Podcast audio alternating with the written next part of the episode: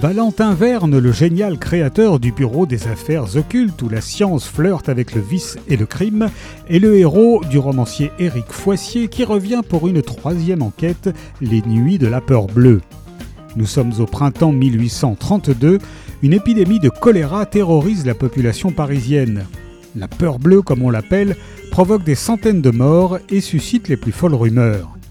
Sinistre hasard, une série de meurtres atroces décime au même moment le quartier pauvre de Saint-Méry. Les victimes sont poignardées avant d'être amputées d'un organe. Qui peut tuer ainsi prélevant poumon, foie ou rein? Un maniaque?